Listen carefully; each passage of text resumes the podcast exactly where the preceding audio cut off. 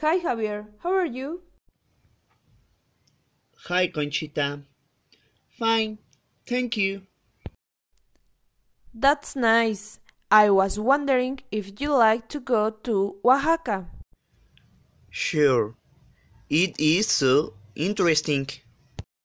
Or we can go to Chiapas. What do you think? Sounds great. Okay, because Oaxaca is the most interesting. I agree. See you soon. Bye. Bye.